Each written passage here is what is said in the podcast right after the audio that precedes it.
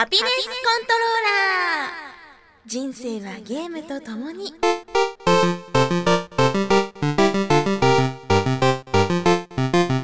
この番組は FPS から美少女ゲームさらには洋ゲーまで私 DJ ミスズの生きる糧となっているゲームについてご紹介。ああゲームって私の生きがいだったわ。出張にはいつも360を持って行ったっけ。360は携帯ハード。そうやっていつも自分に言い聞かせてた、あ、あの実績が解除される頃。私はもうこの世には。そんなちょっと引くぐらいのゲーマーである私のお気に入りを次々にご紹介します。たまにはゲーム以外のこともお話しますが大体が Z して。スライム肉まんだ。今日はどこから食べようかな？あ右目のところから食べようかな。フォークで。みんなも真似してみてね。みすずです。ハピネスコントローラーレベル8始まりましたもういよいよ12月になりました。12月といえばクリスマス。私は一足早いクリスマスプレゼントにシムーンの DVD ボックスを手に入れました。シムーンというのはもう私ねツイッターとかブログで散々騒いでるんだけどすごくすごく大好きなアニメなんです。最初に見た時からもう本当にハマりハマって惚れ込んでしまったんですけれどもやっぱり改めて見てもこんなに美しくて切なくて気品あふれる素晴らしいアニメはもう他にないなと思いました。でねもう最初に1話目のオープニングを見た時にいろんなことを思い出してなんだろうもうその瞬間にほろほろと涙が出てきてしまうというねすごくちょっと気持ち悪い感じになりながらもしっかりと上映会を楽しみました。今2週目を見ているところなんだけどそうだね。このちょっとすごく今高ぶってるからこの気持ちが落ち着いたら皆さんにもシムーンの素晴らしさを紹介したいと思います。そして私こうやってアニメもたしなむんですけれどもそんな私のもとに映画「軽音」のポスターをいただきました。そこでハピコンリスナーの方抽選で1名様に映画「軽音」のポスターをプレゼントしたいと思いますなんかもうねさっきからすごい欲しそうな感じだけど 軽音は好きですか？好きですよ。えっ、とメインが5人。はい。はい。どの女の子があお好きで？僕はもう断然ミオですね。みおちゃんってこの黒髪のはい。子ですよね。釣り目だね。そうですね。ちょっとこう普段はねきつい感じでいるけどすごいね恥ずかしがり屋なんですよ。はあ。なんか好きなところあるの？うギャップとかがねもうね見てるとねもうあもう守ってあげたいみたいなね、そんな映画軽音は12月の3日土曜日公開です。ユナイテッドシネマキャナルシティではスーパーレイトショーも上映されます。これねなんとちょっと今から大事だよ。黙って。12月の2日24時からと24時45分からつまり12月3日のこの公開日になった瞬間に軽音のみんなに会えちゃうというわけなんです。これすごいよね。すごいです、うん、やっぱファンの人はぜひユナイテッドシネマキャナルシティスーパーレイトショーこちらに行ってほしいなと思います。はいで、この映画軽音のポスターをハピコンリスナー1名様にプレゼント。応募方法はラブ f m ホームページのメールフォームからハピコン宛てにポスター希望って一言添えてメールを送ってください。パソコンからでもスマートフォンからでも OK です。でね、できれば余裕があればでいいんだけど、あの軽音愛も語ってほしいです。これはね、あの選考の基準には全く関係ありません。全く関係ないんだけど、私がわ面白いと思って読ませていただきます。はい。というわけで、こちら締め切りは12月6日火曜日のお昼12時までです。皆さん、ポスター1名様にプレゼントですからね、これ結構レアだよね。だって買えないよね。うん、サイズもね、すごく大きいので、皆さん、どしどしご応募待っております。みすずさんは誰派ですか？見た目でいい？はい。見た目だったらえやだかぶるのやだな。ミオって言いたいけど。あほらやっぱりミオが一番なんですよ。じゃあアズニャンでしょ？アズニャンでしょ？アズニャンですね。アズニャン。がいいです。ごごごきとかさっきうん違いますよ、ね、言ってない。そんなこと言ってない。噂でちょっと聞いたことがあるだけ。なな中野あずさちゃんはい。がいいな。そうですか。うん、はいというわけでご応募お待ちしております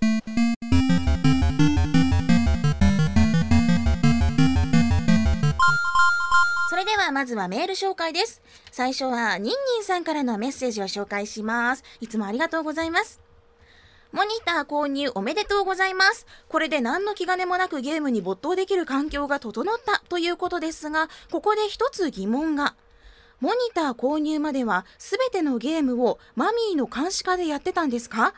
マミーの前でギアーズでローカストを真っ二つにしたり、デッドライジング2で女装したチャックにゾンビを惨殺させたり、アイドルマスターに燃えてみたり、ドリームクラブでホストガールの体の一部をゆさゆささせたりしていたってこと？ミスズ、恐ろしい子というわけなんですが、そうですね。そうです。その通りです。あの、乙女芸でイチャイチャしたりもしましたし、もう本当に何も、はい、怖がることなく親の前でやっておりました。でね、マミーは大の怖がりで、もう血とかもすごいダメなんですよ。だから、あの、うちカウンターの対面式キッチンで、で、そのお向かいにテレビがあるの、リビングだとね。だから、あの、マミーがこう、いろいろ台所でやってる時に私がゲームしてると嫌でも目に入るわけ。だからもうすごい辛そうで もうマミーごめんねって思いながらもぐしゃぐしゃやってましたね。でねもう本当に怖がりだもんで私ほら片付けがさ苦手なのはもう皆さん知ってると思うんだけどあの怖いパッケージのゲームソフトもそのままこうポイって置いてるとねマミー行ったら雑巾つまみで持つんだよ。もうこれ直し、片付けてよみたいな。こう、指先でつまんで持ってさ、ライズ・オブ・ナイトメアの、うん、パッケージとか持ってくるの。ちょっとかわいそうだったよね。まあ今はもう、お部屋でやってるので、うん、うちのマミーもとっても安心しています。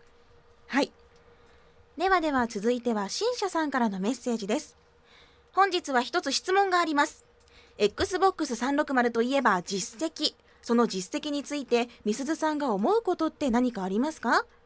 私が思うことは実績の付け方がうまいゲームはゲームも面白いという法則があるような気もします。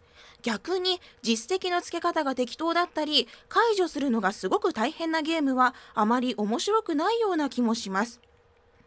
実績というものがある以上解除することを意識してしまっているせいかそう感じるところもあるのかなとたまに思います。ですが実績というものがあったおかげで昔は全く手をつけなかったようなジャンルのゲームにまで手を出すようになり数々の名作と出会えたことには感謝しています。というメッセージをいただきました。実績というのは今までもちょこちょこ話していたんですけれども改めて紹介します。この実績というのはゲーマースコアのことでいろんなゲームにね設定されたある条件をクリアすることでポイントが溜まっていくものなんです。それをまあ総称して実績って言うんだけど、まあ、要するに点数がどんどん溜まっていってさそれが、まあ、このゲームでこれをしたあれをしたっていうのが一目でわかるわけ。つまり360ユーザーにとっては生きてきた証が目に見えるというすごく重要なシステムなんです。で、まあそういうふうに点数として表示されるだけじゃなくって自分がゲームをしたいっていう意欲が湧くんだよね。周回プレイをしてちょっとこの実績解除しようとかこの実績解除するためにやり込もうとかねそういう意欲がすごく湧いてくるの。でどういう時に実績が解除されるのかというと例えばあるゲームではね敵を1000体倒したっていう時にポコンって音がしてこう 50G とか出てきてね実績が解除されましたって出てくるの。他にも一章をクリアしたポコンとかね、まあ、そういう風に何かをやり遂げた瞬間にポコンって画面にね音が鳴ってで実績が解除されるんだよ。もうこの瞬間がすごくたまらなく嬉しくてねみんなこの喜びを求めてゲームをプレイしていると言っても過言ではないと思います。まあ実績の付け方が本当にうまいゲームっていうのはやっててすごく楽しいです。こういいタイミングでポコンってなるとわもっと次も頑張ろうって思えるんだよね。もっともっとこの先に進んでもう一個ぐらい実績解除してから寝ようとかね、まあ、そういうちょっと中毒性があるんだと思います。で実績の付け方が難しいとかそういうゲームもやっぱりあります。私は地球防衛軍3全部クリアしたのになんと実績がゼロです。どういうことかと。まあ、すごくね、こう、まあ、適当と言ったら適当だし、難しいと言ったら難しい、そんな実績の設定なんですよね。うん、まあ、やっぱり実績っていうのはさ、ゲームの意欲を沸かせるものでもあるから、まあ、そこら辺はメーカーさんにも上手に作ってほしいなと思います。実績はね、語り始めるともう何時間もかかると思います。だって、ユーザーから見る実績とメーカーから見る実績ってまた違うものだと思うんですよ。まあだからちょっとなんだろうな、長くなるんだよ。だからちょっと今回は省くけど、えっ、ー、とね、PSP とか DS、最近やってると、ああ、もうこれクリアしても実績ないしな、どうしようかな。あ、ちょっとやめとくか、みたいな風になっちゃう時もあって、これはダメだなと自分で思います。うん。まあ、実績っていうのはね、360の本当にいいところでもいいところなんだよ。だから、うん。いつかさ、まあみんなで話し合いしようよ。自分はこの実績頑張ったとかそういうのなんかあったら皆さんぜひ教えてください。あ、私はね、オンライン実績があるゲームはちょっと苦手です。まあそういうことでもいいよ。いろいろ教えてください。実績について皆さんで話し合いましょう。いい機会を与えてくださった新社さんありがとうございました。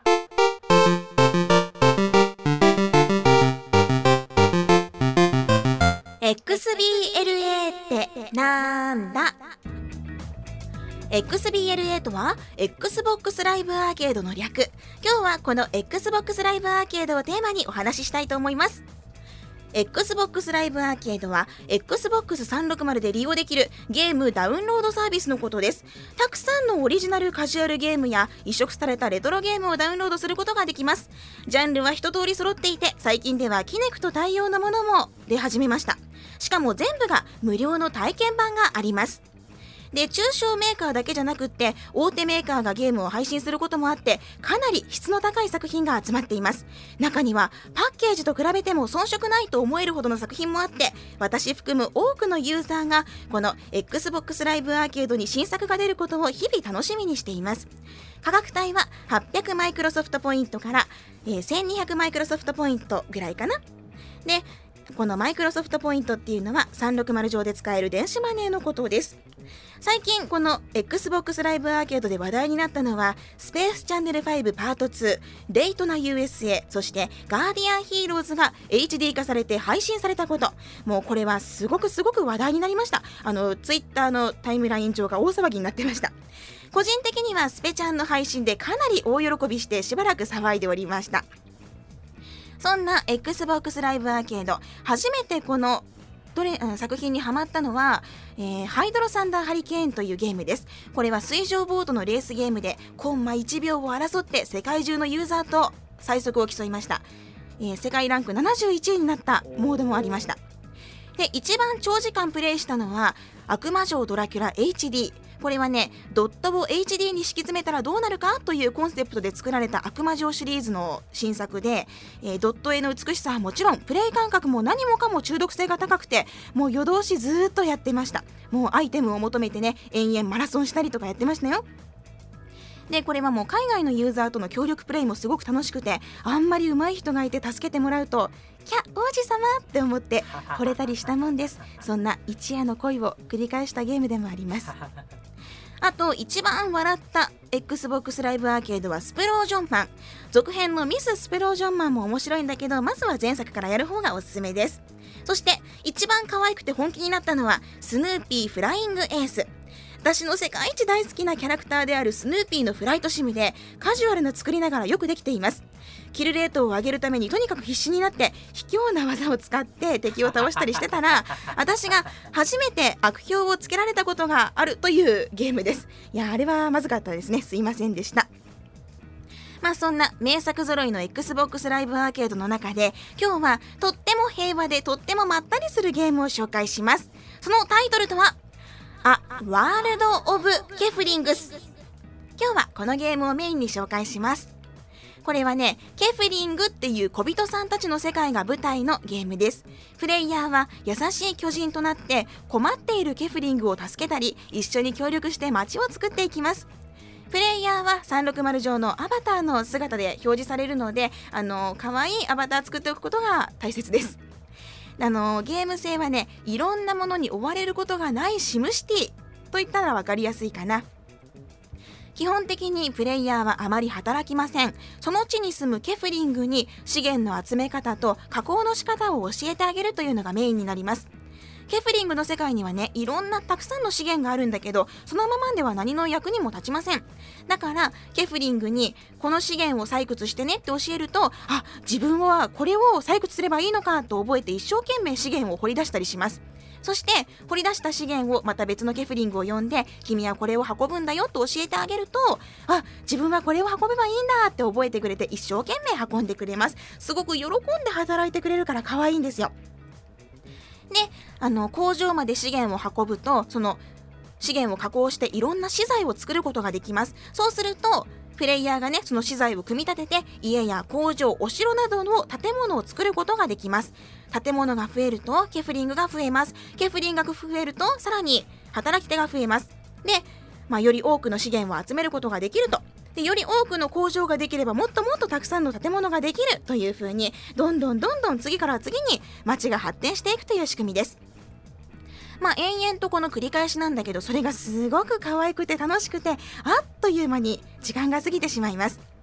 一連の流れを作ったらのんびり眺めてでたまにねこうふらふら歩いてるニートがいるんだよ。そういうのは捕まえてお前働けよって働かせてまた新しい建物が必要になればちょいちょい手を入れてで違う国を行ったり来たりして必要なものを揃えたりとかのんびりなゲームだけど結構忙しいんです。わがままなお姫様のお願い事を叶えてあげたり王様の必死のお願いを聞いてあげたり怪しい魔女の怪しいお願いを手伝ったりやることはたくさん。最終的には大きな大きなお城を建ててみんなが幸せになるっていうのが目標です。まあ、これが目標なんだけどみんなに頑張ってほしいのがですねあの世界をレイアウトするってこと。この世界をレイアウトするのはプレイヤーなんです。凝り性の人はもうハマるとやめられません。例えば私はあ家はここに作って住宅地まとめようとか工場はここに作っておくと資源が近くていいよね。加工場は工場の近くの方が便利だよね。あと景観は景観のために広場を作ってさ噴水作ろうかなとかあとちょっと物足りないからお花をいっぱい並べようとかそういう風に自分の好みで街を世界を作れるんです。でさ私も誰が見ても完璧であろう世界を作ったんだけどたまにねフレンドが遊びに来て壊していったりしてもう 結構ブチ切れてましたもん。いい加減にしてくれるみたいな。あのね悪ふざけもそこまでにしといてよね みたいな。でね日本語訳がちょっと適当でカオスなところもいい味を出しています。まったりとした時間を過ごしたい人仕事に疲れた人癒されたい人におすすめです。グラフィックも可愛らしいし今聞いていてちょっとでも楽しそうだなと思った人ならハマること間違いなし。まずは無料の体験版からどうぞ。でね本当に不思議な日本語のせいで詰まってしまったら攻略域を見るといいと思います。多分ねみんな同じところで詰まってるはずです。というわけで今回紹介したのは Xbox ライブアーケードのあワールド・オブ・ケフリングスでした。皆さんぜひやってみてください